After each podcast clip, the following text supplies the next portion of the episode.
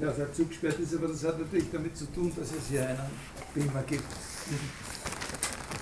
In der Zeit, wo wir die Hörsinne nicht zugesperrt haben, haben wir einen sehr hohen Verbrauch an Beamern gehabt. Äh, also die Vorlesung äh, ist im Philosophie-Masterstudium im Modul 3 Gegenwartsphilosophie angeboten. Äh, aber wie Sie wissen, ist dadurch, dass das mit 3 CTS bewertet ist und auch im Bachelorstudium die Vorlesungen mit 3 CTS bewertet sind, generell äh, nicht ganz ausgeschlossen, dass man sich auch im Bachelorstudium anrechnen lassen kann. Wer ist denn von Ihnen im Bachelorstudium inskribiert? Ja. Und im Masterstudium Philosophie? Ja, und Fremdlinge? ja. Okay. Äh, also es ist, nicht auf, es ist nicht in diesem EC-List, also Erweiterungscurriculums-Teil ist es nicht. Also das ist dann eben, wenn Sie aus einer anderen Studienrichtung kommen, eine Frage der Anrechnung durch die andere Studienprogrammleitung, durch sozusagen Ihre Stammstudienprogrammleitung. Äh, es werden, also mit Sicherheit haben wir elf Termine. Die, mit fast und Sicherheit Grenze der Wahrscheinlichkeit werden die beiden letzten Juni-Dienstage ausfallen. Also der vorletzte auf jeden Fall, da bin ich bei einer Tagung im Ausland und der letzte wahrscheinlich äh, auch, da bin ich bei einer Tagung, die nur gerade Dienstag und Mittwoch ist in Wien. Wir machen eine mündliche Prüfung zu der äh, Vorlesung und als offiziellen ersten Prüfungstermin habe ich jetzt mal den letzten äh, Freitag im, im, Juni, das ist der letzte sozusagen Freitag des Semesters, Freitagvormittag, der 29. Juni ist das, glaube ich, äh, angegeben.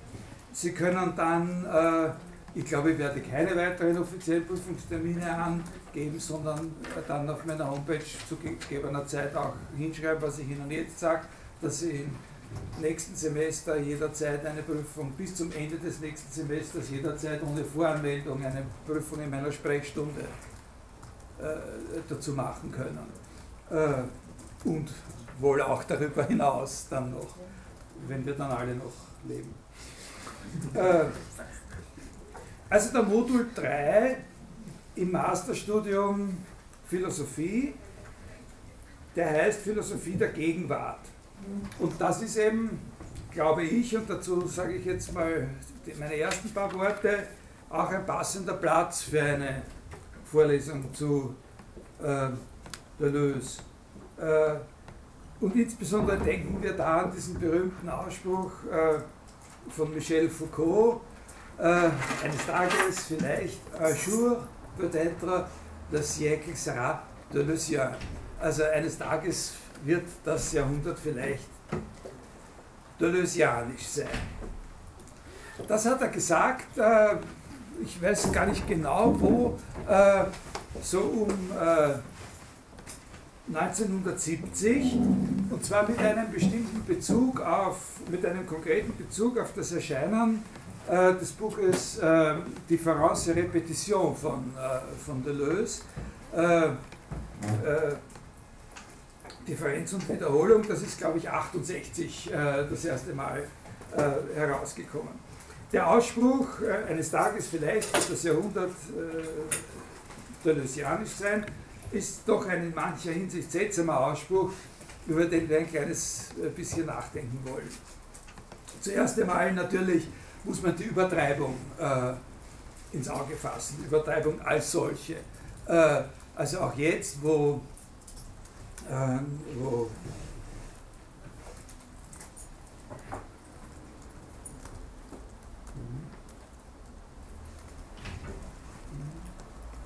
sind da genug andere da?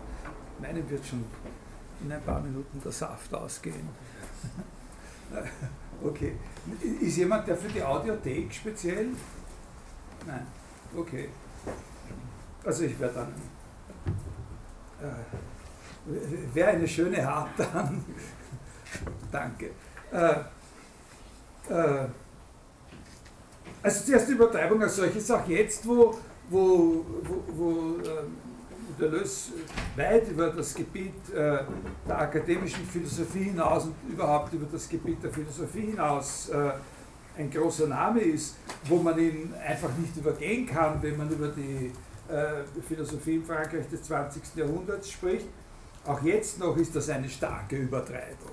Und 1970 war die Situation, äh, waren die Umstände völlig anders. Da war das noch viel, viel krasser. Äh, er war äh, zu der Zeit zwar bestimmt eine erkennbare Figur im, äh, in Frankreich, äh, vor allem auch durch sein Engagement in der Bewegung von 68. Aber damals war zum Beispiel der Anti-Ödipus, das ist doch ein besonders wirksames Buch, noch gar nicht erschienen. Äh, und Deleuze war äh, überhaupt bei weitem nicht so eine Berühmtheit wie, äh, wie Foucault. Das kann man überhaupt nicht vergleichen. Und Sie müssen auch bedenken, äh, was für ein Buch das ist oder war. Äh, Differenz und Wiederholung, Differenz et Repetition. Das, äh, das ist wirklich sehr mühsam zu lesen. Und für jemanden, der nicht eine, äh, eine akademische philosophische Bildung hat, ist das mehr oder weniger unverdaulich. Nicht? Hat jemand von Ihnen gelesen? Und? Ja, ne? ja. Äh, äh, es war auch tatsächlich eine akademische äh, Arbeit, eine Habilitationsschrift, so im, im Rang einer Habilitationsschrift äh, bei uns. Und, äh, und es ist trotzdem dann noch, obwohl es also alle diese akademischen äh, äh, Rituale oder Anforderungen erfüllt, unorthodox bis zur Befremdlichkeit und auch für die äh, sehr schwer zu, zu verdauen an die es formal adressiert war, also an eine akademische Gemeinschaft von Beurteilern. Also darauf hätte sich nie ein Weltruhm gründen lassen. Der Ausspruch von Foucault ist nur verständlich aus der persönlichen Bekanntschaft heraus. Der ist Ausdruck einer persönlichen äh, Bekanntschaft und Vertrautheit mit dem Denken von Deleuze und einer persönlichen Wertschätzung der, der Größe und der Bedeutung äh, dieses Denkens äh, und überhaupt nicht sozusagen als Ausdruck einer Art Peer Evaluation oder sowas oder einer, einer Bewertung seiner akademischen äh, Performance. Und er ist eigentlich überhaupt nicht, obwohl er äh, vielleicht so klingt, eine, eine, eine Wertung oder Prognose gewesen. Im Grund glaube ich, dass der Ausspruch zweierlei ist. Erstens behauptet er, wenn auch auf eine relativ nebulose Weise, eine besondere Affinität zwischen dem Denken von äh, Deleuze und einer Sache, die Jahrhundert heißt. Er sagt ja keineswegs, ich sage nebulos, weil er ja eigentlich nicht behauptet, dass die Philosophie von Deleuze das Jahrhundert prägen würde. Das ist ein Ausdruck, der geläufig ist, aber den verwendet er nicht. nicht? Eines Tages wird das als von ihm geprägt. Das sagt er ja nicht. Was er sagt, wäre durchaus damit verträglich, dass das Jahrhundert sozusagen von selbst irgendwann einen Zustand annimmt, den man deleuzianisch bezeichnen, als deleuzianisch bezeichnen kann oder muss. Aber das ist natürlich nicht die Art, wie man den Satz unmittelbar lesen wird. Man wird ihn nicht so lesen. Das steht zu erwarten, dass sich das Jahrhundert von selbst in etwas verwandelt, was man dann nur mehr mit dem Wort deleuzianisch bezeichnen kann. Und daher muss man schon festhalten, zweitens und letztlich, was der Ausspruch ist, ganz einfach, äh, was er immer war und auch jetzt noch ist, eine Provokation äh, für die Platzhirschen der französischen Philosophie. Äh, da sage ich dann nachher noch ein bisschen ein Wort dazu, zu dem Verhältnis dieser Leute wie Foucault, Deleuze äh, zu der akademischen Philosophie. Aber eigentlich noch ein bisschen eigenartig der Inhalt ist eigentlich das, worüber man ein bisschen nachsinnen kann. Eines Tages wird das Jahrhundert vielleicht deleuzianisch sein. Das Jahrhundert ist vorbeigegangen und jedenfalls nicht offensichtlich deleuzianisch geworden in seinen letzten Jahrzehnten, weder insgesamt noch in seiner Philosophie. Das hat er vielleicht auch gar nicht prophezeit. Aber wenn man, auch wenn man diesen Gesichtspunkt der Vorhersage einnimmt, auch wenn man künstlich sagt, aha, eine Vorhersage, dann ist es doch, so wie er sagt, sehr, sehr viel vorsichtiger und sehr vage. Dann fällt einem die Vorsicht und die Wahrheit besonders auf. Eines Tages, vielleicht. Also Vorsicht liegt in diesem vielleicht. Ne? Und Unverbindlichkeit in dem, in dem Wort eines Tages. Der könnte ja auch noch kommen, der Tag. Es ist mit dem Spruch nicht gesagt, dass der Tag selbst zum 20. Jahrhundert gehören muss. Warum soll zum Beispiel, ich finde, das wäre eine durchaus akzeptable Möglichkeit, nicht am 1. April 2068 das 20. Jahrhundert Thalessianisch geworden sein oder werden. Also ein 1. April wäre jedenfalls eine passende Angelegenheit. Es sind ja schon einige Jahrhunderte, es ist schon immer wieder in der Geschichte passiert, dass einige Jahrhunderte nachträglich zu etwas geworden sind, was sie zu ihrer eigenen Zeit sozusagen nicht waren. Zum Beispiel vorchristlich. Ein ganzer Haufen Jahrhunderte ist irgendwann plötzlich vorchristlich geworden. Man kann eigentlich nicht annehmen, dass sie das immer schon waren. So eine Vorstellung muss nicht nur sozusagen witzig oder, oder ausgesucht sein.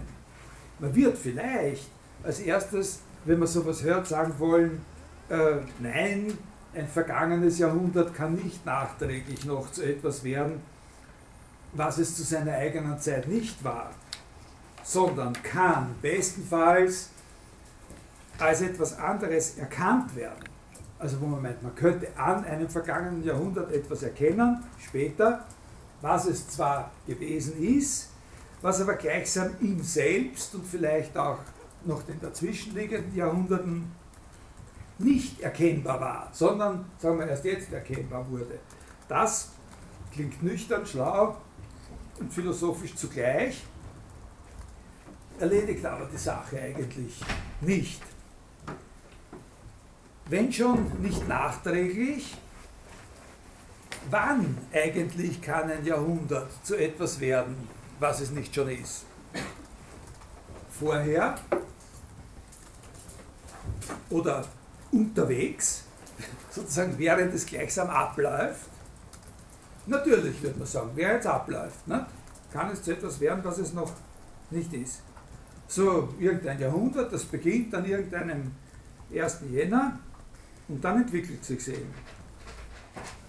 Äh, wenn man das so sieht, scheint man sich darauf zu verpflichten, dass einerseits in einem gewissen Sinn, äh, dass einerseits in einem gewissen Sinn dieses Jahrhundert an jenem 1. Jänner eben schon das ist, was es ist, eben dieses Jahrhundert.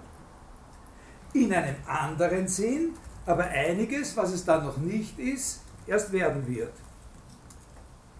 Und diese zwei Perspektiven, dass man das sagt, das klingt ja auch sehr vernünftig, Unterschied macht zwischen so etwas wie, jetzt unverbindlich, nicht wirklich philosophisch gesagt, sozusagen dem substanziellen Sein des Jahrhunderts und auf der anderen Seite gewissen mehr oder weniger charakteristischen oder auch nur akzidentellen Eigenschaften oder Zuständen, die das Jahrhundert dann annimmt.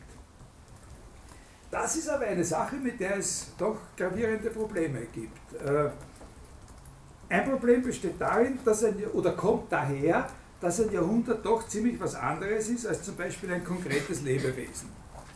Äh, bei einem menschlichen Wesen ist das eine sehr, bei einem Menschen ist, ist das eine sehr plausible Unterscheidung. Bei einem menschlichen Wesen kann man zwar sehr lang und ausführlich darüber diskutieren, darüber, wann genau es als dieses menschliche Wesen zu existieren beginnt.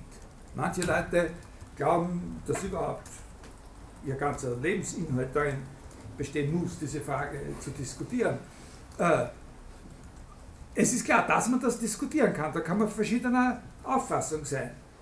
Aber wenn diese Frage einmal und zwar egal auf welche Weise beantwortet ist. Also wenn man einmal eine Antwort hat auf die Frage, wann das menschliche Wesen als menschliches Wesen zu existieren beginnt, dann liegt der Unterschied zwischen dem Dasein dieses Individuums auf der einen Seite und seiner künftigen Entwicklung und seinen Entwicklungsmöglichkeiten eigentlich klar auf der Hand. Ne? Egal, ob ich sage, das beginnt dann ein menschliches Wesen zu sein oder dann ein menschliches Wesen zu sein, es ist völlig klar, dass es dann in einem sehr unentwickelten Zustand ist und dass es aber eben das ist, was es ist, eindeutig, dieser Mensch, da haben, hätten wir uns jetzt darauf geeinigt und genauso klar ist, dass aus diesem Menschen eine ganze Menge werden wird, was er jetzt noch nicht ist. Also zum Beispiel, wie Aristoteles sagen würde, noch nicht fähig ist, Musik zu betreiben oder Geometrie oder sowas. Was aber eine für Menschen durchaus charakteristische Fähigkeit ist, Musik äh, verstehen, komponieren zu können und Geometrie betreiben zu können. Verstehen Sie? Also da ist das völlig klar. Bei jedem Lebewesen ist das klar, dass wenn ich einmal den Punkt habe, wo ich sage, ab da existiert, dass ich da einen klaren Unterschied machen kann zwischen dem, was es da jetzt ist, als das kann ich es festhalten und sagen, und alles Mögliche gibt es, das ist es jetzt noch nicht und das wird es aber noch werden und irgendwann wird vielleicht mal ein Zeitpunkt kommen, wo man sich sagen wird, aha, naja, also eigentlich, das gehört sozusagen zu ihm oder zu ihr dazu. Auch wenn das was ist, was erst später, also da gibt es natürlich sehr viel, da gibt es dann hoch äh, schwierige philosophische Fragen äh, zu diskutieren. Äh, und wenn man die Sache mit der Entwicklung des Jahrhunderts plausibel findet, sagt man, ja, da gibt es ja diesen ersten und da fängt es an und dann ist da und dann gibt es aber noch so und so viel, das wird es erst werden, dann meint man, dass das eben genau deswegen plausibel ist, weil man sich auf diese Analogie bezieht im Hintergrund. Nicht? Aber die Unterschiede sind doch sehr gewaltig. Bei dem Jahrhundert zum Beispiel ist nicht völlig klar, inwiefern ihm bevor es anfängt sich zu entwickeln, überhaupt ein distinktes Sein zukommen kann. Oder von der anderen Seite her formuliert, wenn ein Jahrhundert ein Sein hätte, unabhängig von seiner Entwicklung und auch unabhängig von der ihm Vorhersagen, dass das 33. Jahrhundert jetzt auch schon da ist. In einem gewissen Sinn ist auch das 33. Jahrhundert schon da. Inwiefern sollte man denn sagen, dass es den 1. Jänner, an dem das 33. Jahrhundert beginnt, jetzt noch nicht gibt? Äh, und wenn man sagt, es gibt den erst dann, wenn er eingetreten ist, diesen, diesen, diesen, diesen 1. Jänner, äh, Und einer fragt zurück, und wann ist er denn eingetreten? Und dann kommt die Antwort, da wenn der 31. Dezember vom letzten Jahr vorbei ist, dann hat man schon den Fehler gemacht. Dann hat man es schon damit beginnen, dann hat man es sozusagen schon vorher beginnen lassen, mit dem Vorbeigehen von etwas, was nicht zu ihm dazugehört hat. Dann hat man schon ein, ein, ein Problem. Dann beginnt das 33. Jahrhundert eben schon vorher das zu werden, was es ist, bevor es ist, oder zumindest äh, gleichzeitig. Wann beginnt das Werden des 22. Jahrhunderts? Gibt es einen Unterschied, oder so eine Frage, gibt es einen Unterschied zwischen einem Jahrhundert und der Zeit des Seins des Jahrhunderts? Also sozusagen, gibt es einen Unterschied zwischen einem Jahrhundert und der sogenannten Laufzeit des Jahrhunderts? Die Laufzeit des Jahrhunderts können wir bestimmen, indem wir Daten angeben, äh, die nicht zu dem Jahrhundert gehören, sondern zu dem Jahrhundert davor und dem Jahrhundert danach. So. Also wir gehen auf keine von diesen Fragen jetzt hier in dieser Form ein.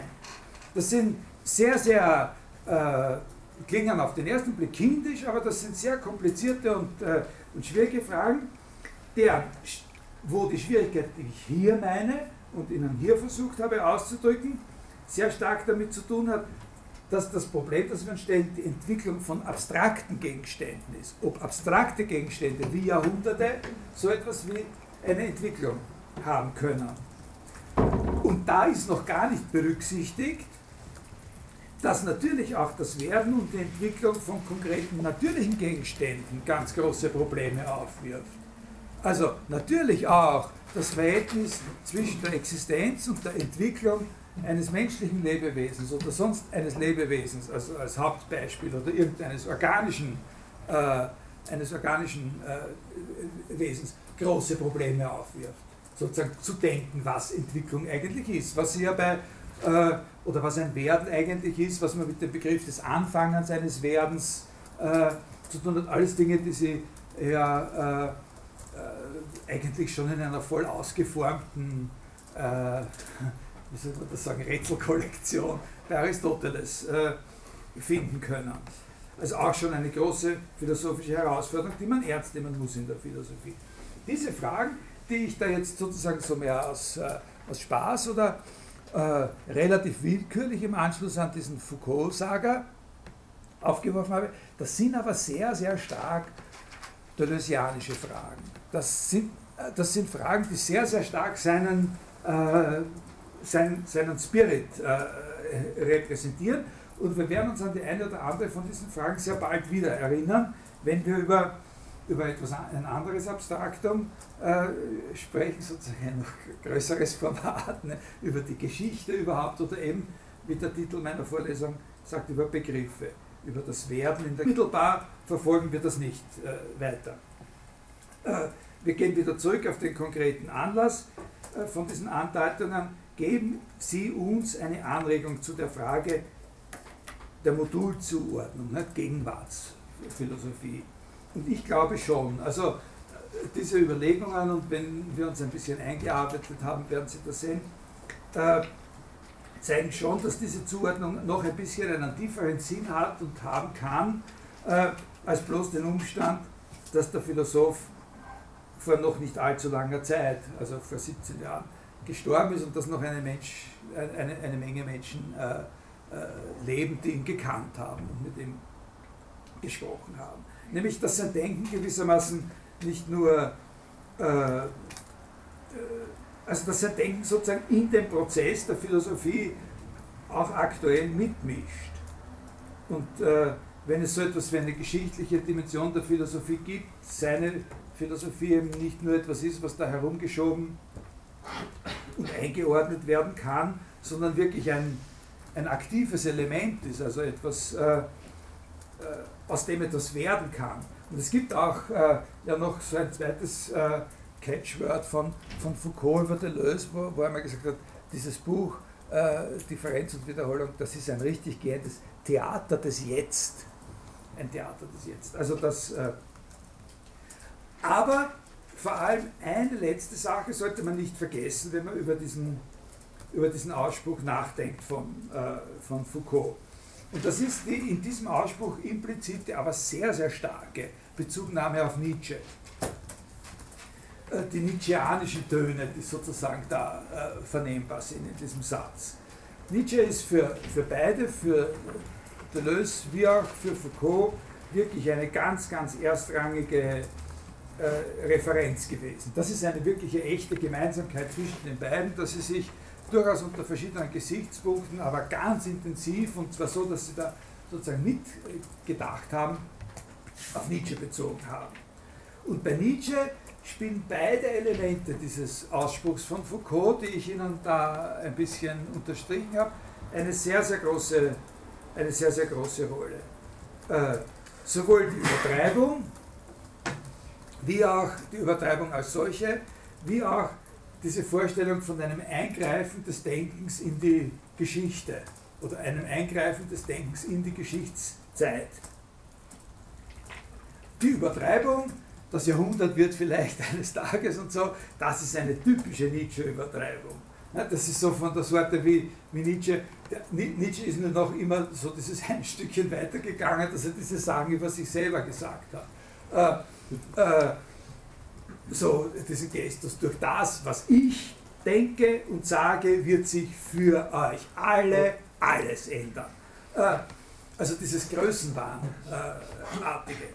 Das ist das und Nietzsche hat auch immer, das ist der andere Punkt, äh, diese Präsenz, äh, Gegenwärtigkeit in der Geschichte, im Jahrhundert und über die Jahrhunderte hinweg gesucht.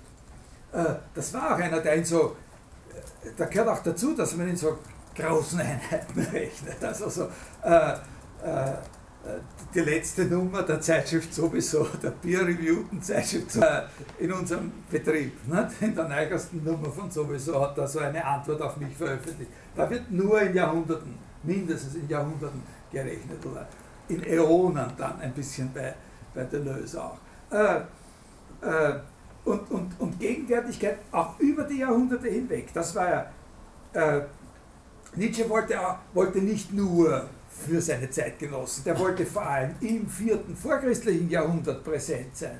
Als der, der jetzt ist und da in der Schweiz äh, herumknotzt und, äh, und niemand redet mit ihm, wollte er im vierten vorchristlichen Jahrhundert eine Präsenz haben. Und die Frage ist, ob es ihm gelungen ist. Und, und Deleuze und Foucault, das waren zwei Typen, die das verstanden haben an ihm. Und jeder sozusagen auf seine Weise mit Nietzsche philosophiert haben, äh, unter Einkalkulierung dieses Willens, ja, die, die sozusagen damit mitgemacht haben. Ich lese Ihnen ein, ein, ein ganz kleines Stückchen vor, ne, so äh, zum Spaß, ne, aus, dem, äh, aus dem Vorwort, Anfang von Ecce Homo. Ne. Äh, das beginnt ja auch schon sehr bescheiden. In Voraussicht, dass ich über kurzem mit der schwersten Forderung an die Menschheit herantreten muss, die hier an sie gestellt wurde, scheint es mir unerlässlich zu sagen, wer ich bin. Äh, äh, Im Grunde sollte man es eigentlich wissen, denn ich habe mich nicht äh, unbezahlt gelassen und so weiter und so weiter. Und dann, äh, äh, weiß ich, äh, innerhalb meiner Schriften steht für sich mein Zarathustra. Ich habe mit ihm der Menschheit das größte Geschenk gemacht, das ja bisher gemacht worden ist. Ne? Also sozusagen Kleinigkeiten werden hier nicht, äh, nicht berücksichtigt. Dieses Buch mit einer Stimme über Jahrtausende hinweg ist nicht nur das höchste Buch, das es gibt, das eigentliche Höhenluftbuch. Die ganze Tatsache Mensch liegt in ungeheurer Ferne unter ihm. Es ist auch das tiefste, das aus dem innersten Reichtum der Wahrheit herausgeborenen unerschöpflicher Brunnen, in den kein Eimer hinabsteigt, ohne mit Gold und Güte gefüllt wieder heraufzukommen. Ne? Also das ist so, äh, da haben sie beides, da haben sie das und, und dieser Spirit ist in dem Foucault-Ausspruch äh, ganz klar drinnen. Eines Tages vielleicht wird das Jahrhundert sozusagen da ist eben diese kleine Abschwächung mit dem vielleicht und eines Tages muss nicht übermorgen sein und vielleicht wird es keiner von uns erleben und, äh, und dass es nicht über sich selber sagt, aber das ist schon, äh, das muss man an der Sache vor allem, äh, äh vor allem. Es ist ganz, äh, ganz interessant, äh, man hat den Gilles Deleuze einmal gefragt, in einem Interview der, mit der Zeitschrift Liberation, im Jahre 1986, also zwei Jahre, glaube ich, nachdem Foucault gestorben war, ob und wenn wir denn eigentlich diesen Ausspruch versteht. Also man hat den Deleuze gefragt, was er eigentlich dazu sagt, zu diesem Spruch von Foucault, erst nachdem der schon tot war. Und, und, und Deleuze hat eine sehr, sehr präzise Antwort gegeben, die geht in eine ganz andere Richtung als alles, was ich da jetzt mit Ihnen äh, äh, überlegt habe. Äh, die ist ganz äh, also dieses Interview ist da in diesem Band Pur Parler, ist das, äh, ist das abgedruckt. Das ist interessant, also da kommen einige zusätzliche Interviewer oder die Interviewerin legt ihm da also das vor, was, äh, was Foucault gesagt hat. Une fulguration s'est produite qui portera le nom de Deleuze. Also ein, ein, ein Blitz ist äh, aufgegangen, ein Wetterleuchten ist aufgezuckt, das den Namen ein Blitz namens Deleuze. Ne? Äh, ein neues Denken ist möglich, von neuem ist Denken möglich, das ist alles Foucault, Originalton. Ne? Äh, dieses Denken ist da in den Texten von Deleuze, äh, hüpfend und tanzend. Und eines Tages, vielleicht wird das Jahrhundert deleuzianisch sein. Und dann sagt er, was sagen Sie dazu, Herr Deleuze? Und, und der sagt darauf, naja, sagt er, weiß nicht genau, was er damit sagen wollte. Ich habe ihn nie gefragt, was er damit meint. Auf jeden Fall möchte ich feststellen, dass er einen diabolischen Humor gehabt hat. Äh, äh, vielleicht wollte er Folgendes sagen, äh, dass ich unter all den Philosophen unserer Generation der naivste gewesen bin. Äh, oder bin. Aber er sagt, gewesen bin. Unter uns allen also bei uns allen, also da meint er eben äh, Foucault und äh, äh, Lyotard, vielleicht auch den Gattari oder so, also auch Derrida sicher. Bei uns allen findet man diese charakteristischen Themen, die auch für meine Philosophie sagt, charakteristisch sind, diese Themen der Vielfalt, der Differenz, der Wiederholung. Ja? Also das ist auch bei Foucault, ist auch äh, ganz unabhängig von Deleuze, äh, gibt sozusagen eine Philosophie der Wiederholung, die ein ganz besonders interessanter Punkt ist oder. Äh, also das findet man bei uns allen, das unterscheidet mich nicht. Aber ich habe für diese Dinge Begriffe vorgeschlagen, oder ich würde das frei übersetzen, einen Zugang äh, gehabt. Aber er sagt, äh, j'ai proposé des concepts presque brus, rohe Begriffe. Ja? Rohe Begriffe, während die anderen mit mehr Vermittlung gearbeitet haben. Ja, sagt er. Äh, avec plus de médiation. Ich habe mich nie beeindrucken lassen von dieser Sache, die heißt Überwindung der Philosophie. Das ist ein berühmter Ausspruch, ein sehr wichtiger Ausspruch. Ich habe da nie bei diesem Blödsinn mitgewacht, Philosophie nach dem Ende der Philosophie oder so. Der Lös war immer einer, der gesagt hat, also wenn Philosophie, dann muss man dazu stehen, dann eben Philosophie und nicht Philosophie, obwohl eigentlich keine Philosophie mehr möglich ist und so weiter. Also das ist ja eine Industrie, die er sehr verachtet hat und, und, und die aber große Erfolge natürlich viel eingefahren hat an akademischen Würden und auch an Verkaufszahlen für Bücher, nicht, die sozusagen davon leben, dass sie immer dieses Ende verkünden. Also das hat mich nie, äh, nie interessiert, äh, der Tod der Philosophie.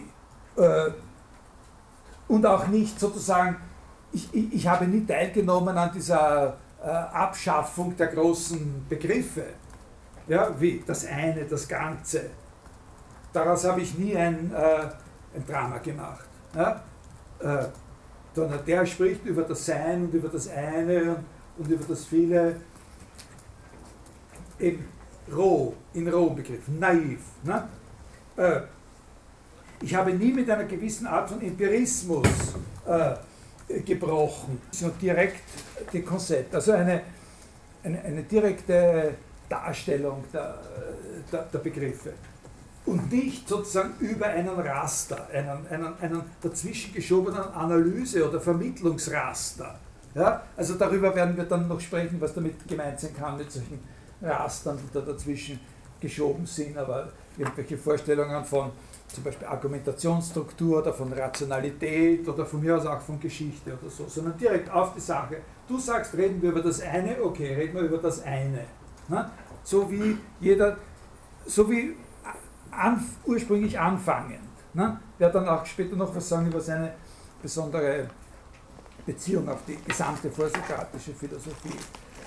Ich, ein, ich bin nicht hindurchgegangen durch diese Sachen wie die Struktur bzw. den Strukturalismus, die Linguistik oder die Psychoanalyse oder die Wissenschaft oder die Geschichte.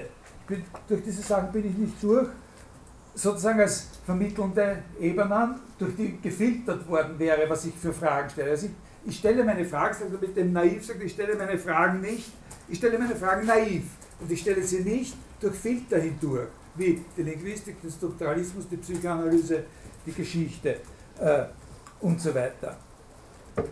Weil ich glaube, dass die Philosophie ihr eigenes Rohmaterial hat, äh, mit dem sie in äußere Beziehungen treten kann.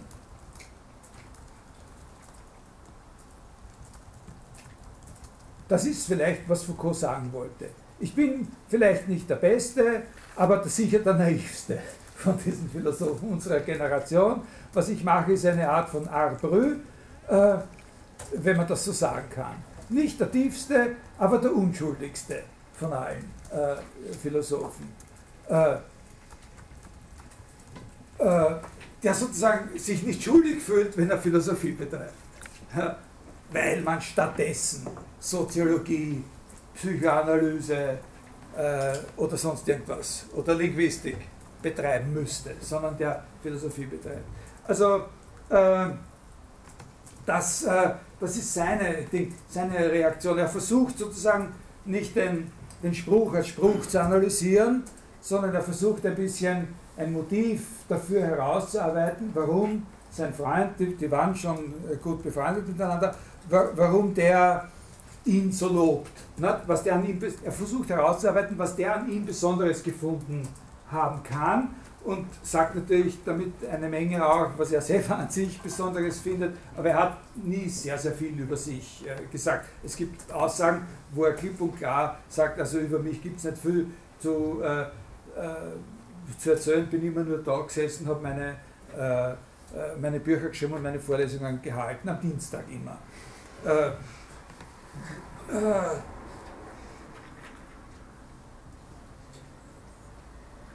Wenn man äh,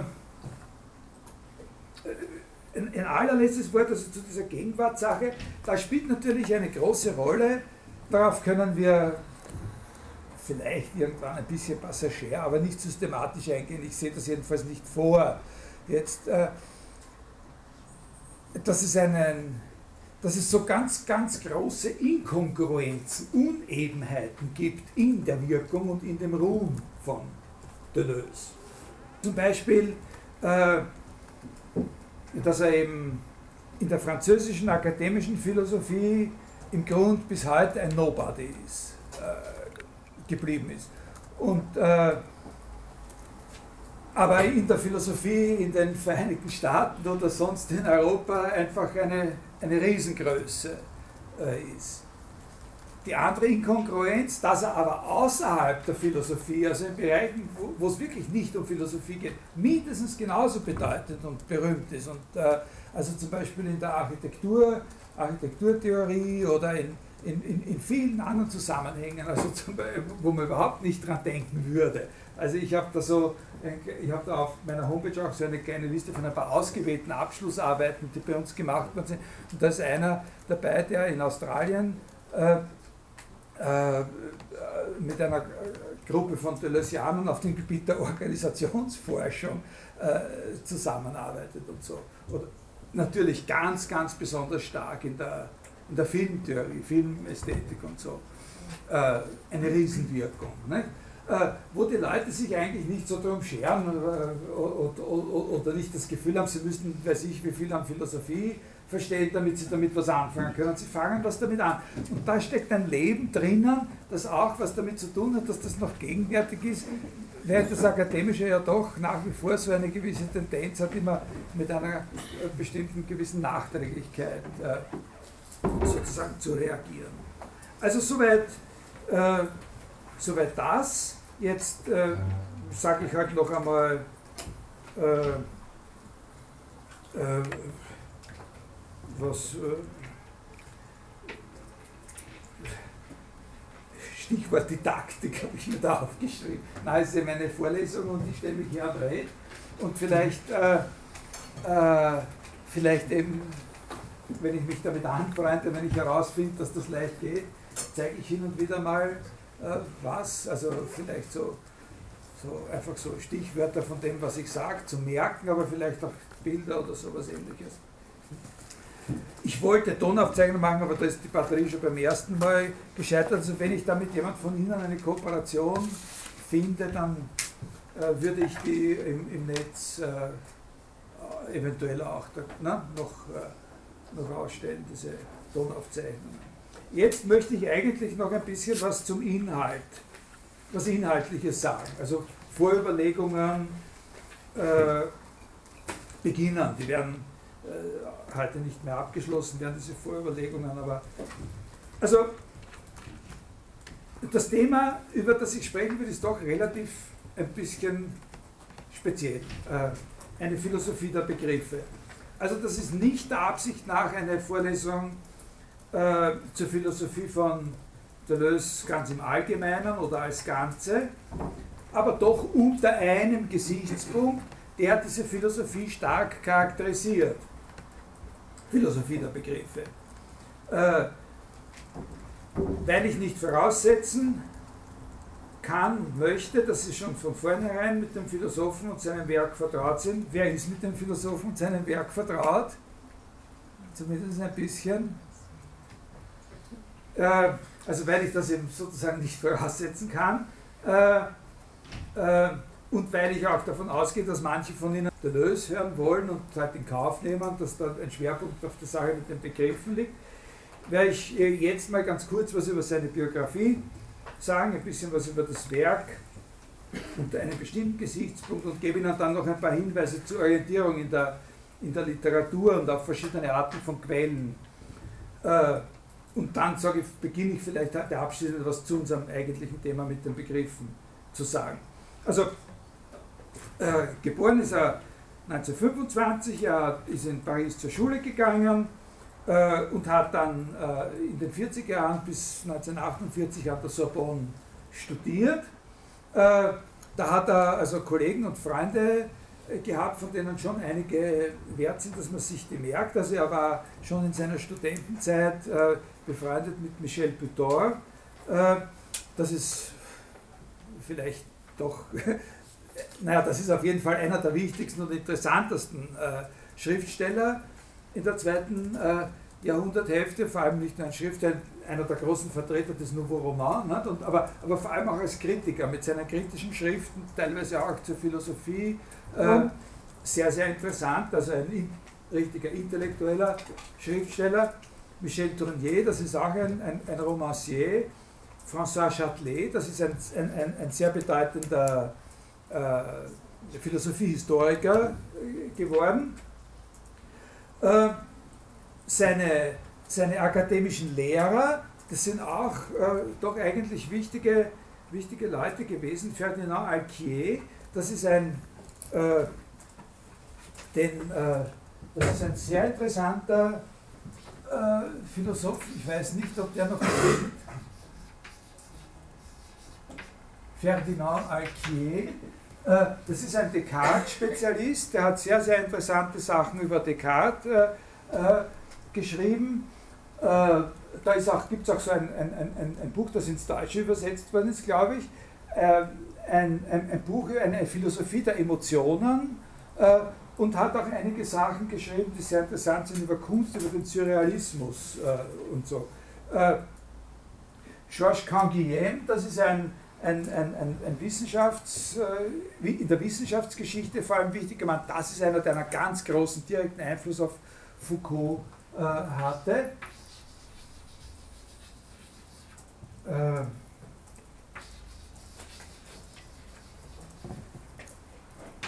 äh, und, äh, und Jean Hippolyte, also wie soll man sagen, äh, der hat auch, also mit dem habe ich mich auch einmal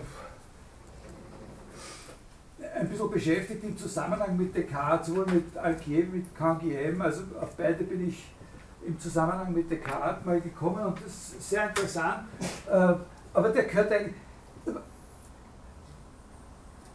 obwohl die beide sozusagen in der Descartes-Forschung eine Rolle spielen, Alquier und Hippolyte, sind alle drei äh, nicht wirklich gehören alle drei nicht wirklich zu dieser Hauptlinie des Rationalismus, äh, von der die französische akademische Philosophie vor allem in Paris bis heute dominiert wird.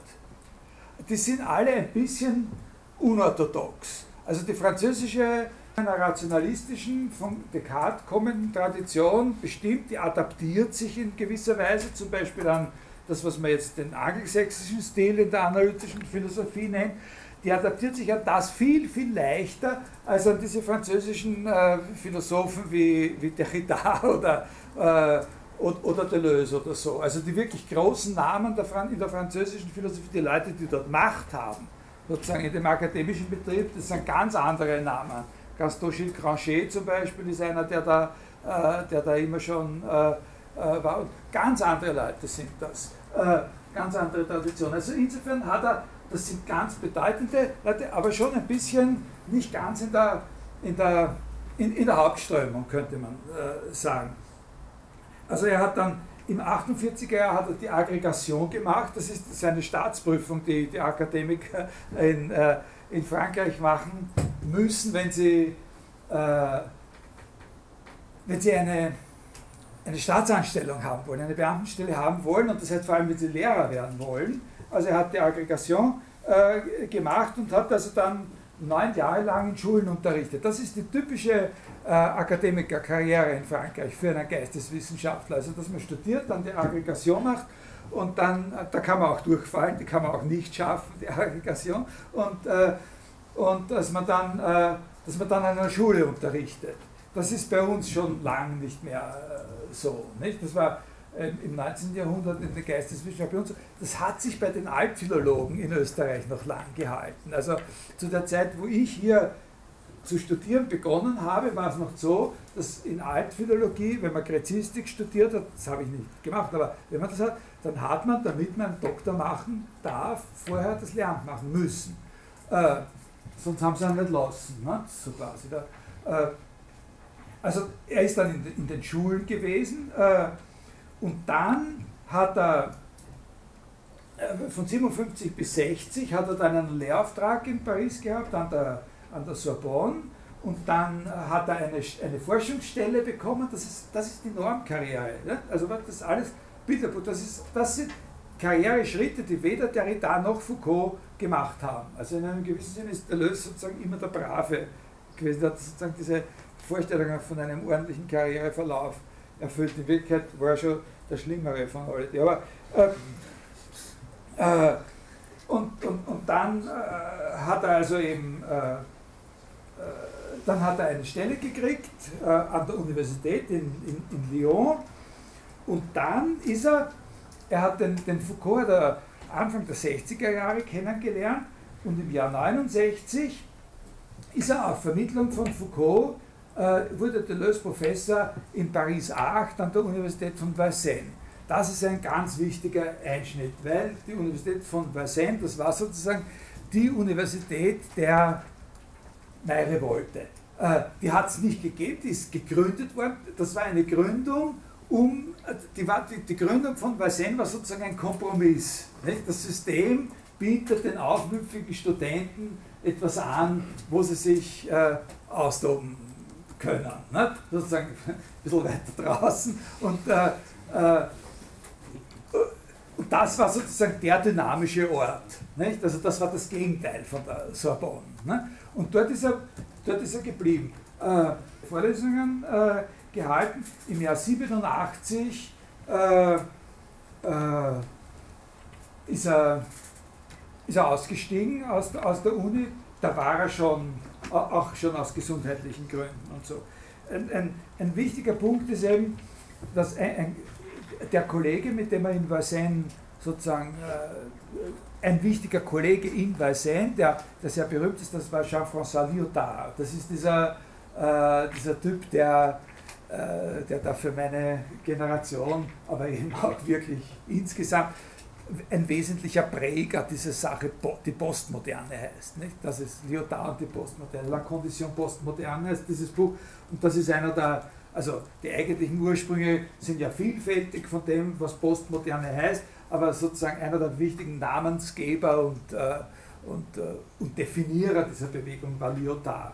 Äh, mit dem hat er sich äh, mit dem hat er sich sehr gut verstanden. Ein wichtiger Punkt ist, dass er Ende der 60er Jahre, also zu dieser Zeit, wo er nach Vincennes äh, gegangen ist, eben auch die Bekanntschaft von, äh, von Felix äh, Gattari gemacht hat. Also äh, das ist ein, der ist fünf Jahre jünger gewesen als er, ist äh, auch ein bisschen äh, früher noch gestorben, äh, ein Psychiater gewesen. Ich weiß nicht, sagt Ihnen was?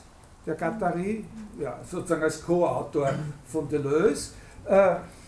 sehr, sehr engagiert, eine ganz wichtige Figur in dieser, in dieser Bewegung der Befreiung der Psychiatrie, also der offenen Psychiatrie, schon bevor er den Deleuze kennengelernt hat, der war sozusagen politisch noch viel, äh, viel stärker da, aber auf einem definierten Gebiet. Der hat da schon Vereine, Zeitschriften gegründet, die haben auch miteinander mal eine, eine Zeitschrift gegründet. Äh, da hat Deleuze, mit, Deleuze war auch mit engagiert in diesen Unternehmungen von Foucault in den 60er Jahren, wo es um die, um die Gefängnisse gegangen ist. Also Foucault hat, hat ja nicht nur dieses Buch geschrieben über Überwachung und Strafen, sondern war ganz, ganz engagiert in der politischen Bewegung zur Reform der Gefängnisse. Äh, äh, und, und, und sozusagen äh, zu dem ganzen Problem der äh, äh, wie soll man sagen, Gefangenenmisshandlung und, und, und, Gefängniskultur bzw. Umkultur eine Sache, die auch Wirkung gezeigt hat und dann aber doch wieder verpufft ist und wie Sie ja vielleicht manche von Ihnen wissen, also in den letzten Jahren ist das wieder zu einem ganz furchtbaren und, und, und entsetzlichen sozialen Problem in Frankreich geworden, die, äh, die Gefängnisse. Aber also in der Psychiatriebewegung oder eigentlich Antipsychiatriebewegung, das hat auch Antipsychiatrie geheißen, äh, und in dieser Gefängnisbewegung von, von Foucault, das sind so zwei Bereiche gewesen, wo Deleuze äh, sich auch politisch äh, mit engagiert hat. Und mit dem Gattari äh, zusammen äh, hat er eben dann angefangen, Bücher zu schreiben. Nicht? Also eben diese, äh, diese zwei großen vor allem, die da dann auch im deutschen Sprachraum ihn so berühmt gemacht haben, also Anti-Ödipus und äh, Mille Plateau. Äh, aber auch noch dieses eine Buch, mit dem wir dann beginnen werden, Qu'est-ce Philosophie, äh, das ist ganz späte. Äh, über Deleuze äh, äh CV reden oder, oder ihn so ein bisschen beschreiben, äh, dass es da so eine Art von von Entwicklung gibt, äh, von Sachen bis zum Ende der 60er Jahre hin, die hauptsächlich, wie man so sagt, zur Geschichte der Philosophie sind. Aber Sie werden gleich sehen, dass das ein Ausdruck ist, den man sehr, sehr vorsichtig äh, nehmen muss. Aber auf jeden Fall hat er Bücher geschrieben, die solche Titel haben, wie ein Buch über David Hume und ein Buch über Kant und eins über Nietzsche und etwas über Bergson und dann auch über Spinoza, diese zwei, drei größeren Sachen. Äh, dass er sich von da eben äh, dann entwickelt hätte zu, zu eigenständigen, äh, unkonventionellen Sachen, ja, eben, was weiß ich, zur, zur Psychoanalyse oder äh, Literaturkritik und, äh, und dann solche Sachen wie, äh, wie eben diese Kinobücher ne? Äh, zum Beispiel. Äh, zum Teil mit, äh, mit dem Katari. Das ist so eine, eine sehr vorläufige und, und, und ungefähre Orientierung. Also ja, Darf ich eine Frage erst stellen? Ja klar, natürlich, ja. Laut. Als ich bei den Namen und Kollegen war, würde mich interessieren, Bitte? wie sein Verhältnis zu Derrida war. Immerhin äh, ist die Differenz äh, ein zentraler Begriff, zentrales Konzept, ja. sei es für Deleuze als auch für Derrida. Ja. Ist das ein reiner Zufall oder haben wir, hatten die beide irgendwie Kontakt, schon Kontakt? Das oder weiß ich nicht, was für einen Kontakt die hatten. Also ich habe Ihnen ja diese eine Bemerkung vorgelesen, wo er sagt, das ist es ja nicht, was mich unterscheidet. Wir haben uns eigentlich alle für das Gleiche interessiert, eben für, solche, für die Differenz, für die, für die Vielfalt und, äh, und so. Also das sagt er, äh, das muss irgendwie äh,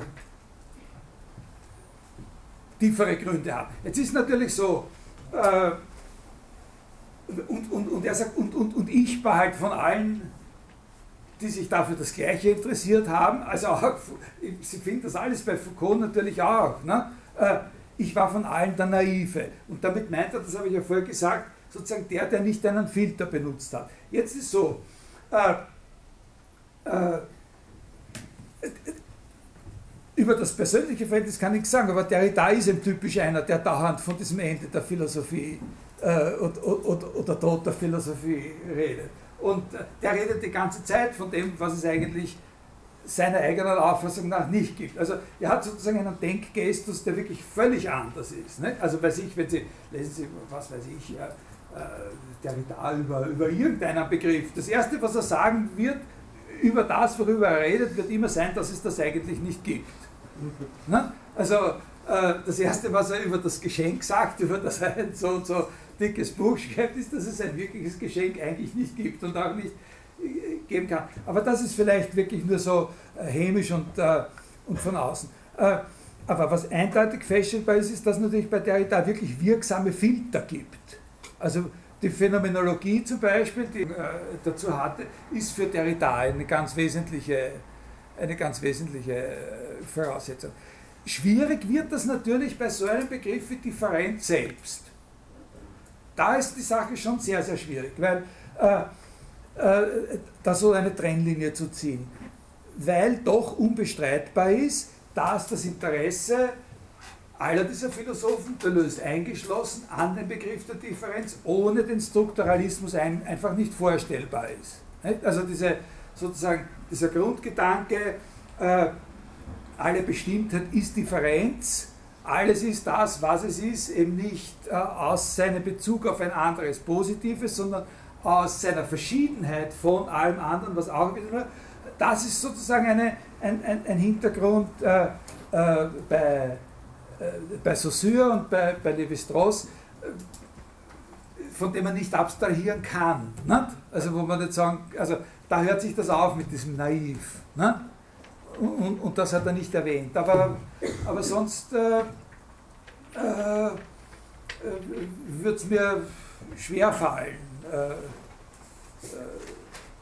ich meine, äh, das sind natürlich auch, äh, das sind natürlich auch, wie sagt man da, soziale Beziehungen. Nicht? Also ich meine, die, die Beziehung zwischen, zwischen Derrida und Foucault zum Beispiel, das war so eine Nichtbeziehung über, über so und so viele Jahre hinweg, nachdem sich die gegenseitig irgendwann einmal beleidigt haben. Und äh, äh, ich weiß nicht, wie das mit Deleuze äh, gewesen ist. Aber es gibt eigentlich in seiner, in seiner Philosophie gibt es eigentlich keine Referenz auf Derrida, die sozusagen wirklich ausdrücklich wäre. Während auf Foucault natürlich schon. Ne? Äh, ist das eine Antwort? Nein, nein sicher nicht. Bitte, aber. Ich, ich denke nur, dass die Differenz nicht dermaßen äh, inhaltlich sich dermaßen unterscheidet. Also ein dermaßen großer Unterschied, dass man die beiden ja. Denker gar nicht. Äh, ja, na sicher nicht, sicher nicht, sicher nicht. Aber, äh, aber da müsste, das hätte man Sinn, wenn man gemeinsam, wenn man sagt, was ist, da ist sicher die Auseinandersetzung mit dem Strukturalismus ist, ein, ist, ist sozusagen die Sache erster Rang, ist, die man wahrscheinlich auch noch immer, obwohl das schon tausendmal gemacht wurde, noch einmal genauer studieren müsste. Aber das sind andere, die, die das machen müssen oder dazu äh, berufen sind. Also jetzt waren wir bei diesem, äh, bei diesem Gedanken, dass es da sozusagen zwei Phasen gibt, nicht? Also bis zu Ende der 60, bis 69 ungefähr und dann ab 69, wo dann diese, äh, aber das ist nicht, äh, das ist nicht gesagt. Äh, dieses, äh, dieses ganz späte Buch mit dem Gattari, Qu'est-ce Philosophie, das wirkt ja, wenn man das zu lesen anfängt, als das, äh, äh, wie soll man sagen, abgeklärteste und einfachste und, äh, und, und, und, und, und, am leichtesten und am wenigsten aufmüpfige eigentlich äh, von allem, was er äh, geschrieben hat, wieder. Obwohl es seinem Inhalt nach natürlich schon sehr, sehr provokant dann wieder ist wenn man äh, einen Teil seines Werks also als interpretierend, das würde ich schon sagen, er ist ein sehr, sehr großer, wenn man, wenn man sozusagen seine Physiognomie als Philosoph äh, äh, zeichnen will, dann muss man immer hervorheben, was für eine wirkliche Artistik entwickelt hat als Interpret von, von anderen Philosophen, als interpretierend versteht und eben auf seine Bücher über Hume, Spinoza, Leibniz, Kant verweist, dann muss man davon aber noch einmal unterscheiden, was ein wirklicher Einfluss auf ihn war. Und, und, und sozusagen von den großen traditionellen Philosophen in der, in der Geschichte der Philosophie, die, die ihn wirklich massiv beeinflusst haben, das waren sicher Nietzsche und Spinoza am stärksten. Unter den Zeitgenossen, unter denen die er gekannt hat, gibt es welche. Foucault ist sicher ein großer Einfluss auf ihn gewesen. Äh, Gilbert, äh, Simondon, über den werden wir vielleicht noch einmal äh, ein bisschen was äh, äh, was sagen und so. Also da gibt es viele. Aber, aber ein richtiger Einfluss von aus der Geschichte der Philosophie heraus, das ist vor allem Nietzsche. Also mit Nietzsche philosophiert er sozusagen streckenweise mit. Ne? Also versucht er sozusagen sich dem seinem Schritt anzupassen und, äh, und mitzugehen. Also ein, ein Text, der sehr schön ist, äh, nicht lang und an dem man seine Art äh, mit Material sozusagen umzugehen, wirklich wunderbar am besten äh, sehen kann.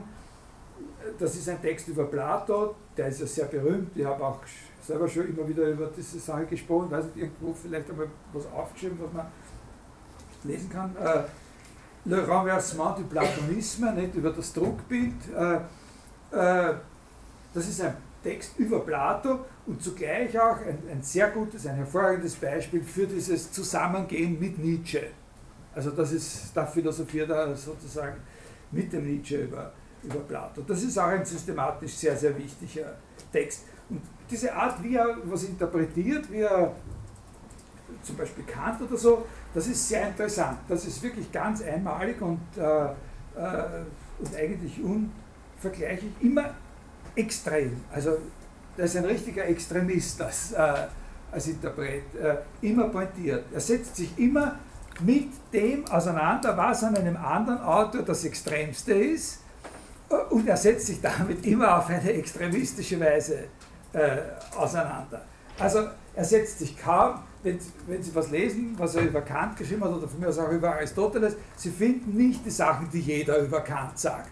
Also von Derrida gibt es zum Beispiel so ein, äh, das ist schon ein großer Unterschied. Ah, gut, das ist auch eine andere Einstellung zur Publikation. Der Derrida, der hat einfach alles, was ihm eingefallen ist, in Buchform äh, publiziert und wann das äh, wurscht war. Nicht? Also, aber da gibt es ein Buch, da sind ein paar ganz gute Sachen drinnen, das heißt, äh, äh, ich glaube, das ganze Buch heißt La Vérité en Peinture, ne?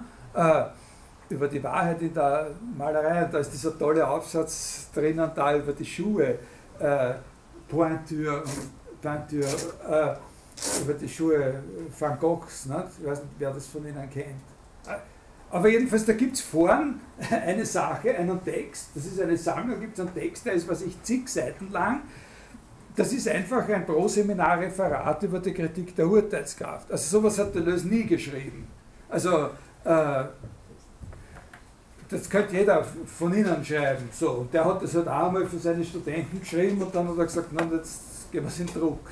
Und, äh, das gibt es nicht bei Deleuze, sondern der, der findet auch immer Punkte, die nicht jeder findet. Der findet der ist nicht ein Spezialist für Kant gewesen und nicht ein Spezialist für Aristoteles, aber er hat, wenn er was über Kant geschrieben hat, sich immer nur mit Sachen wahrnehmen als was Wichtiges oder mit Aristoteles unter Gesichtspunkten auseinandergesetzt, die wirklich sehr, sehr genau und präzise äh, auf eine bestimmte Sache treffen und hat nie einen Versuch gemacht, sozusagen ein Generalbild von dem, was war Aristoteles in der Geschichte der Philosophie. Sowas finden Sie nicht, aber Sie finden irgendein äh, Punkt dann eine ganz wichtige äh, Kleinigkeit oder so und aus dem macht er dann sein Bild von dem, äh, von diesem Denken äh, dieses Philosophen. Also man kann immer was dazulernen, auch wenn man, also wenn, wenn man das liest, was er schreibt über David Hume oder über Kant, dann liest man oft Sachen, da ärgert man sich, weil man sich denkt, na, das ist wirklich äh, übertrieben oder falsch oder so. Aber gibt es auch, ne? Äh, oder über Leibniz. Aber man lernt immer was dazu. Es ist immer was dabei, was sozusagen wirklich ein kleines Juwel ist und wo noch keiner drauf gekommen ist. Ja, und, und was er dann zu machen. Also so funktioniert das bei ihm. Er, er nimmt alles sozusagen. Na, schräg ist nicht der richtige Ausdruck. Das Wichtige ist, er hat über sehr, sehr viele von diesen Sachen geschrieben, er kennt sich sehr gut aus und er ist überhaupt kein Generalist gewesen. In keiner Hinsicht ein Generalist, sondern immer ein Spezialist für alles, extra, was er gemacht. Und er hat seine Philosophie immer nach der Devise gemacht, wenn ich anfange zu reden, fängt alles von vorne an. Das ist auch ein sehr wichtiger Gesichtspunkt. Also in der Philosophie geht es immer von vorn los. Wenn eine Frage gestellt wird, auf diesen Punkt kommen wir noch. Das ist ein, ein sehr wichtiger systematischer Punkt. Wenn eine Frage gestellt wird, dann fängt es von Anfang an an. Ja? Dann geht es frisch los. Ich berufe mich nicht auf etwas, was ich schon einmal gesagt habe, erkannt habe und so weiter. Wenn, ja. Wie ich trotzdem zu etwas in Beziehung trete, was schon gesagt worden ist, was schon als Text vorliegt, was ich selbst gesagt habe, in Beziehung dazu trete, das ist eine andere, äh, andere Angelegenheit. Da kann ich vielleicht jetzt, sage ich vielleicht noch was dazu. Das führt uns wieder zurück auf diese Sache mit dem, äh, mit dem Jahrhundert. Äh, in der Zusammenarbeit mit dem Guattari spielt natürlich die äh, da in der französischen Philosophie dauernd laufende Auseinandersetzung mit Freud und, äh, Jacques Lacan eine, äh, eine große Rolle. Vielleicht kann man da zwei Punkte hervorheben, da werden wir ja nicht drüber sprechen, aber inhaltlich, aber also das eine ist eine Gemeinsamkeit mit Foucault, nämlich, und die betrifft vor allem auch Freud schon, das Misstrauen gegen den, den bei Freud zentralen Begriff der Repression. Also bei, bei, Freud ist der Begriff der Repression, der, der Unterdrückung des, des, Triebes, der Verdrängung und so weiter, das ist ein ganz zentraler Begriff und der wird bei Deleuze attackiert. Das ist auch ein Begriff, der, äh, der bei Foucault von Anfang an eigentlich immer schon im, äh, im Visier steht, sozusagen kritisch. Und ein zweites, was damit zusammenhängt, und äh, vor allem in der Auseinandersetzung von Deleuze mit Nietzsche eine sehr, sehr große Rolle spielt, aber eben auch in der Psychoanalyse sozusagen verortet werden kann als Position. Das ist das Insistieren auf dem, was man nennen könnte, die Positivität des Begehrens. Das ist ein sehr wichtiger, das ist ein sehr wichtiger Punkt. Also der Versuch, äh, das Begehren, den Mangel zu denken. Die ganze, die, die, die lange Tradition der, der, europäischen Philosophie von Plato bis heute, oder eine lange Tradition der europäischen Philosophie von Plato bis heute, nähert sich davon, lebt davon, dass sie das Begehren äh, sozusagen vom Mangel her denkt. Nicht? Also begehrt wird das, was man nicht hat. Und das ist so quasi schon die Definition des Begehrens. Was Deleuze versucht mit Guattari gegen die Psychoanalyse, aber gegen, gegen, gegen große Strenge in der philosophischen Tradition, ist das Begehren als Positivität, äh, Begehren als Positivität äh, zu verstehen. Äh, da gibt es natürlich Vorläufer verschiedenster Art, äh, deren Entdeckung und bei denen das dann herauszuarbeiten, dass sie einen, äh, sozusagen eine, Vorstellung, eine positive Vorstellung des Begehrens haben, das ist ein großes Anliegen, das sind sehr, sehr wichtige Zusammenhänge. Das ist natürlich vor allem Nietzsche bei, bei Deleuze. Wenn wir uns aus der deleuzianischen Perspektive freimachen und, und, und, einen größeren Blick auf äh, die europäische Geistesgeschichte werfen, dann ist natürlich, nicht, dann ist natürlich das kapitale Faktum, dass in der, äh, in der christlichen Theologie und Religion eine, positive äh, Begriffe des Begehrens und der, äh, und, und, der Liebe gibt.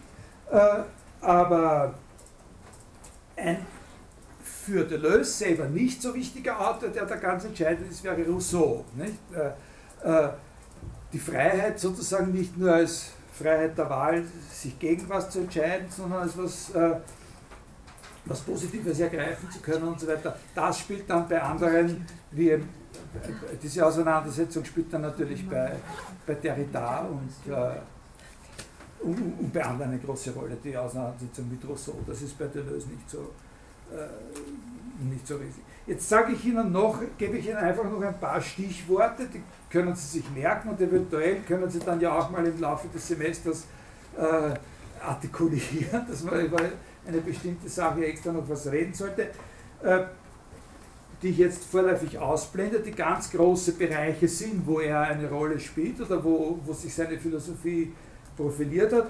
Das ist eben die Auseinandersetzung mit Literatur, äh, also der große Bezugspunkt für ihn in seiner Auseinandersetzung mit, mit Literatur, äh, der große Bezug war sicher Samuel Beckett. Er hat überhaupt eine, er hat eine ganz große äh, äh, soll man sagen, Leidenschaft für die englischsprachige und insbesondere die amerikanische Literatur äh, gehabt und hat aber auch diese ganz äh, wichtigen, tollen Sachen da geschrieben über Kafka und so ein Buch über Proust, das sehr interessant ist, über das wir vielleicht mal sprechen werden. Äh, dann, ein, dann, was eh auf der Hand liegt, das ist das Kino, ne, die, äh, die Bücher über das, äh, das Kino, da werden wir zum Teil vielleicht ein bisschen drüber reden, weil das eben mit dem Unterschied von begrifflichen und nicht begrifflichen Denken ein bisschen was äh, zu tun hat. Über Kunst, also insbesondere muss man dann natürlich dieses Buch über, über den Maler Francis Bacon äh, erwähnen. Da werden wir auch ein bisschen was äh, vielleicht drüber sagen.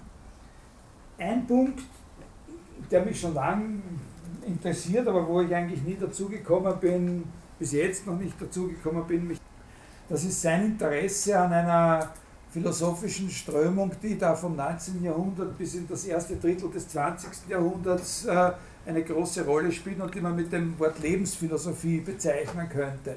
Also wo äh, sozusagen der, die zwei für ihn maßgebenden Autoren und, und wirklich auch die größten, äh, Nietzsche und Bergson, äh, gewesen sind, aber wo er sich wirklich auch äh, für ganz andere äh, äh, Proponenten oder Repräsentanten interessiert hat. Und das ist so ein bisschen ein, also wie zum Beispiel für, für Simmel oder auch für den für diesen für Ludwig Klages und so. Also das sind da so philosophische Traditionen, die eigentlich dann in der deutschsprachigen Philosophie doch fast zur Grenze schon in den großen Strom des Protofaschismus oder der Nazi-Philosophie äh, hineingehören, wie er in dieser Klage ist und so. Äh, das ist etwas, was ihn interessiert hat. Äh, da hat er viel gelesen und sich damit beschäftigt. Äh, das wäre eine Sache, die wert ist, mal genauer aufgearbeitet zu werden. Also das, was am greifbarsten ist bei ihm, das sind die Sachen, die er vor allem in dem Nietzsche-Buch geschrieben hat und über über Bergson. Äh, das wäre es äh, eigentlich, was man da so global äh, sagen kann. Äh,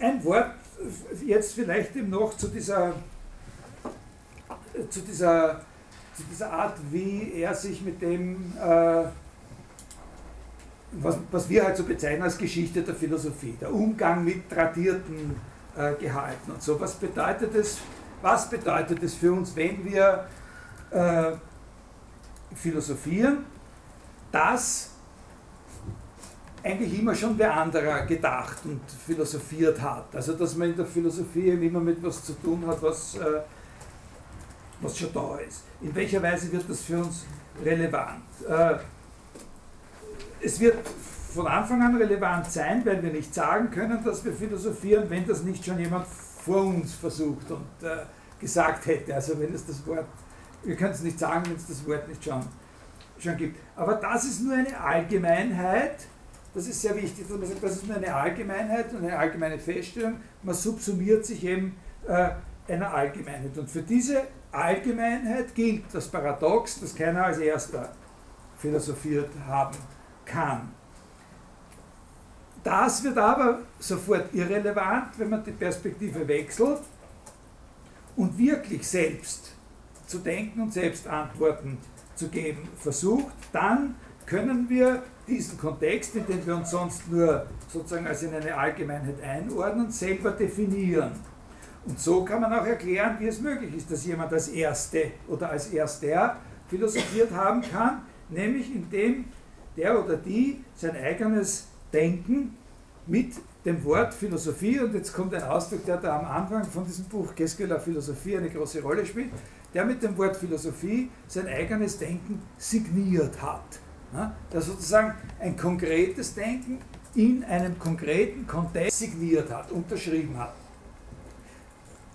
Darunter stellt man sich ungefähr das vor, was auch Nietzsche meint, wenn er sagt, äh, ich werde mich mit meinem Gedanken dort aufstellen, und dort stehe ich, dort steht meine Fahne und die muss ein anderer erst einmal raus. Jeder, der das denkt, denkt mit mir, denkt mich, ne, sozusagen. Äh, was nicht heißt, dass nicht jemand mir meine Worte wegnehmen kann und in einen falschen Sinn entwerten und so weiter und so weiter. Aber dort habe ich gedacht und es wird immer so bleiben, dass ich dort gedacht habe. Da steht das Fähnlein meines Denkens. Das versucht Deleuze eben und Gattari versuchen das dort zu erfassen mit diesem Begriff der Signatur. Ne? Ein Denken, das in einem bestimmten konkreten Kontext sozusagen einen Platz markiert, eine Position mit Unterschrift und wer dorthin kommt, äh, muss sich damit auseinandersetzen. Wer dorthin kommt, muss dazu Stellung nehmen. Was was anderes ist, wenn einer dorthin kommt und jetzt Stellung nehmen muss, das ist ein anderer Sachverhalt, als wenn einer 200 Kilometer weit weg mit dem Fernrohr schaut und sagt, dort steht ein Fähnchen, schauen, was so, ja, das ist der große Unterschied. Nicht? Also, äh, er selber fasst sich als einen auf, der philosophiert, indem er dorthin geht, wo ein anderer sein, sein Fähnchen und dann kann er, vielleicht kann er es auch rausreißen und sein eigenes hin. Aber das muss man erst einmal zusammenbringen. Nicht? So, so wie Nietzsche gesagt hat, äh, Plato hat äh, sozusagen diese Auseinandersetzung mit den Sophisten gewonnen und hat einen bestimmten Typus des Denkens, eine bestimmte Denkfigur, nämlich diese Denkfigur der Wahrheit als Transzendenz. Ne? Dass die Wahrheit was ist, was ganz woanders ist als dort, wo unsere Sinne hinlangern. Ne? Und hat eine ganz bestimmte Denkfigur mit dem Wort Philosophie signiert und hat sich dadurch sozusagen unterschieden von äh, mehreren Gruppen von Leuten, die in einer ganz normalen, also wir würden sagen, Konkurrenzsituation auf dem Markt sozusagen der Ideologien ne, um die Vorherrschaft gestritten haben. Und der hat etwas gefunden, mit dem er sozusagen äh, sich abheben konnte. Der war ja nicht der Erste, der das Wort Philosophie verwendet hat, ja, sondern die Sophisten, die wollten auch das Wort Philosophie für sich verwenden. Das ist wirklich so, so wie man heute sagt, wer darf Bio sagen zu seinem Produkt? Wirklich. Also, und, äh, und, und, und da ist es einfach darum gegangen, äh, ob man sich mit einem bestimmten Programm durchsetzt. Weil hingehen und sagen, ich, ich bin Bio das, oder ich bin Philosophie, das haben viele gemacht, das haben viele versucht. Es ist darum gegangen, sozusagen mit dem Wort eine bestimmte wiedererkennbare Sache durchzusetzen. Und das ist eben diese Denkfigur von der, von der, von der äh, sozusagen unwandelbaren Wahrheit. Das Wissen nur etwas ist, was sich auf eine Wahrheit bezieht, äh, auf das Sein von etwas bezieht, was immer sich selbst gleich bleibt und unwandelbar sein wird und so. Also eine Sache, die noch nie jemand gesehen oder erkannt hat. Ne? Daher transzendent ist. Und, äh, und, also Plato hat, hat das geschafft. Ne? Und der große Erfolg ist ja, dass ihm das bis heute sozusagen fast alle glauben, ne? dass das äh, so sein muss. Nicht? Und wenn man die Leute hört, was ist Philosophie und so, dann sagt man, ja, Plato, Aristoteles. Ne? So, äh, und, und, und, und, was Nietzsche, was der Löse bewundert an Nietzsche ist, dass der sozusagen nach so viel machen kann. Ne? Also ob man sich nicht jetzt doch noch einmal, so wie in dieser Geschichte von Kleist über die Boxer, nicht? wo der eine dann gewonnen hat und dann steht er nochmal auf und, nein, und, und dann fällt der dort um, ne, der, der gewonnen hat oder so im Nach, Nach. Also noch einmal zurück in den Ring und schauen, sich noch einmal auf die Partei, auf die Seite derjenigen schlagen, die dort untergegangen sind und schauen, ob man das nicht noch einmal wenden kann. Also hingehen, nicht aus der Ferne schauen, das ist der Unterschied. Das ist das, was der Lös meint mit dem, mit dem Unterschied zwischen Philosophie als Geschichte wir werden da vielleicht diese Passagen noch ein bisschen lesen. Philosophie als Geschichte und Philosophie als Werden.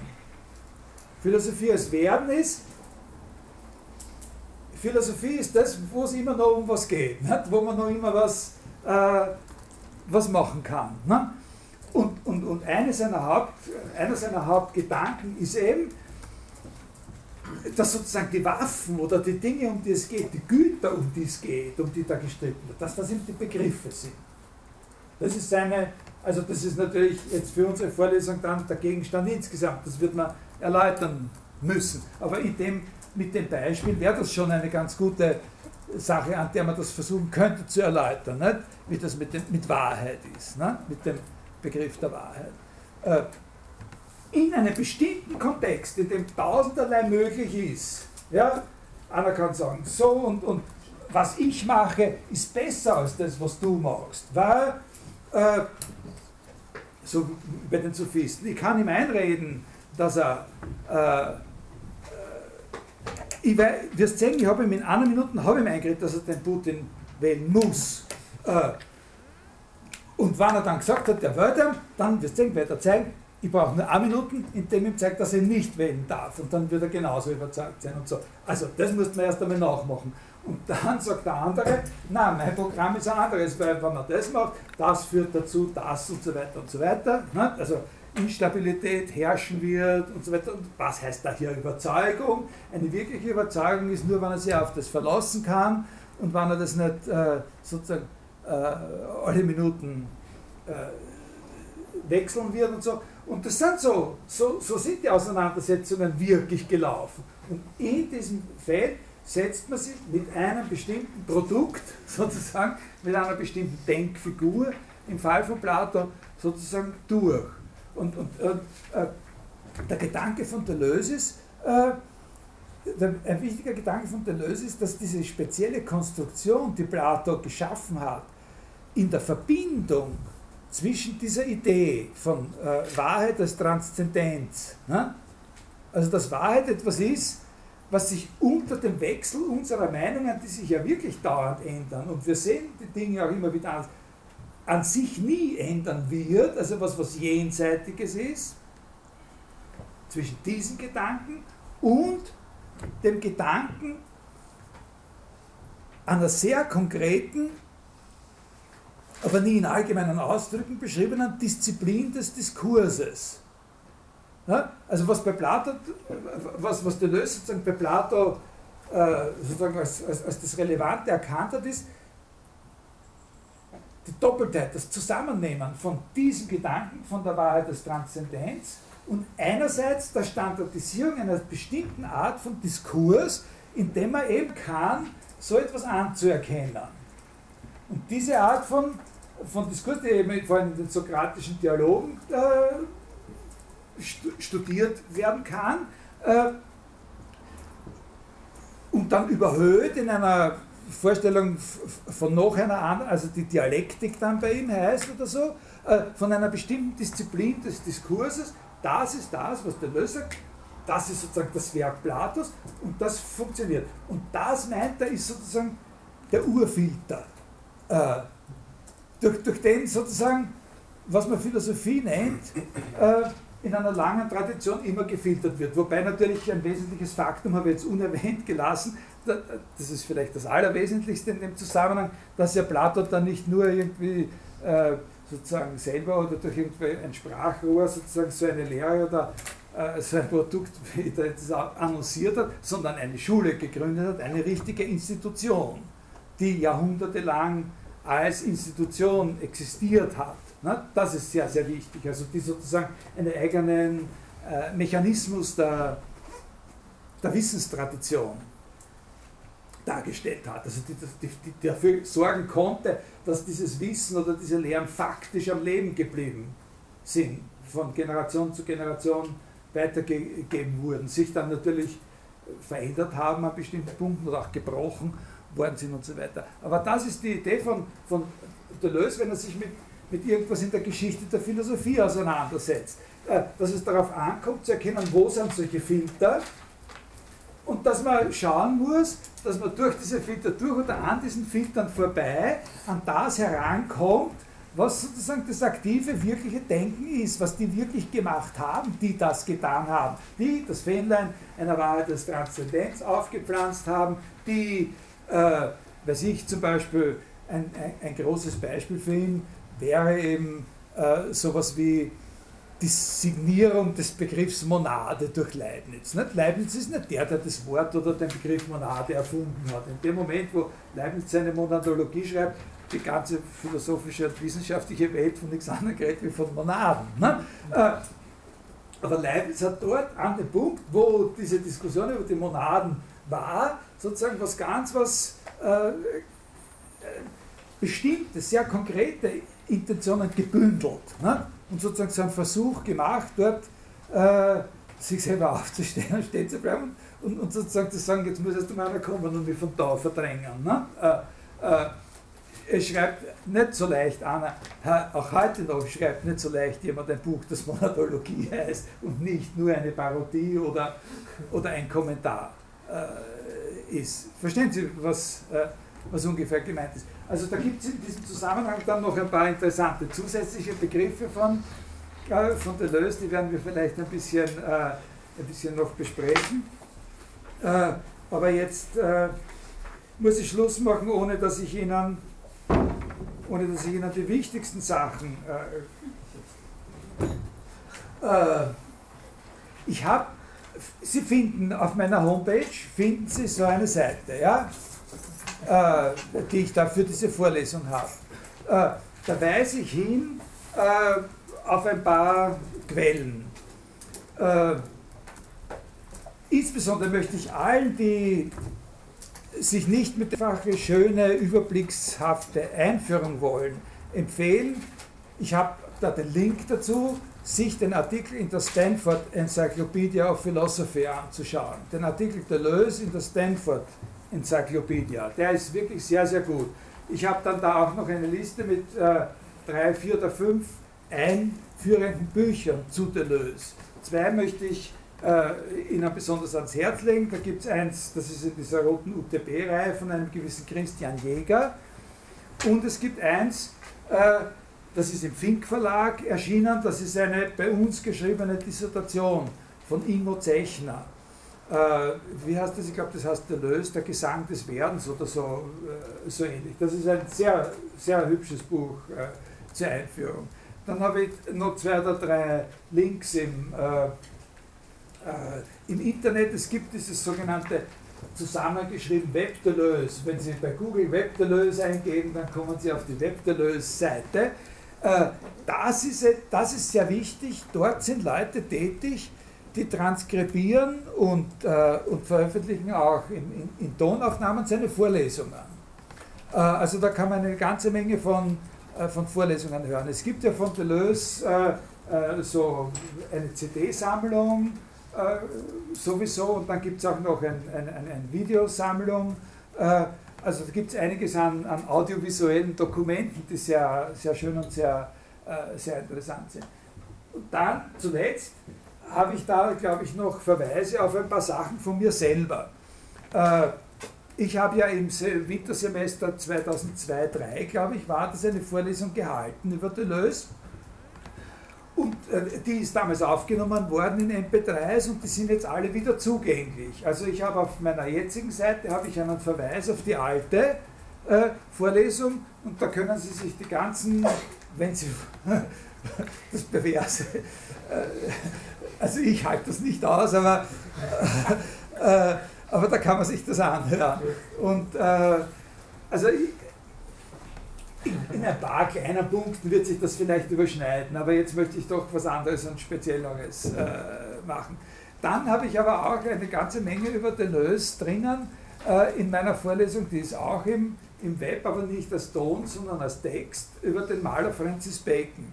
Da bin ich sehr, sehr stark über große Partien äh, dem, äh, dem Deleuze-Buch entlang äh, gegangen. Nicht nur, aber, aber, aber auch. Und, äh, und dann gibt es da noch ein zwei, so ein, zwei kleinere Sachen, die ich da, wo ich auch, also Links oder das finden Sie auf meiner, äh, auf meiner Homepage. Und dann habe ich dort noch eine, eine, eine kleine unvollständige Liste mit, äh, mit Abschlussarbeiten, die hier bei uns äh, gemacht worden sind. Und da sind einige wirklich ganz hervorragende äh, Sachen äh, dabei. Da gibt es auch noch ein paar äh, über das hinaus, die ich vergessen habe, sicher zu, äh, zu erwähnen. Äh, und nicht zuletzt darf man ja nicht übersehen, dass mein Kollege und Freund Arno Böhler sich sehr engagiert auch in der Lehre für Deleuze. Also in den letzten Jahren war jemand von Ihnen in einer von den Veranstaltungen von dem Arno. Äh, er hat eine über Nietzsche gemacht und davor hat er äh, im nächsten Studienjahr auch wieder was über Deleuze machen, über äh, was ist Philosophie. Äh, ich weiß nicht, ob er da irgendwelche Materialien noch im, im, im Netz hat von den Sachen, aber das ist schon ein wichtiger Punkt, dass man weiß, was geschieht hier sozusagen in unserer nächsten Umgebung und nicht nur immer äh, äh, die, äh, die weit entfernten sozusagen Orte im Internet äh, aufsucht. Das kommentiere ich vielleicht nächstes Mal noch ein, ein bisschen. Ich werde nächstes Mal anfangen, äh, ein bisschen über das engere äh, Thema, also diese Frage, was ist da dran eigentlich, was ist da das Interessante, die Challenge an dieser, an dieser Sache mit den Begriffen äh, bei Deleuze eigentlich. Thank you.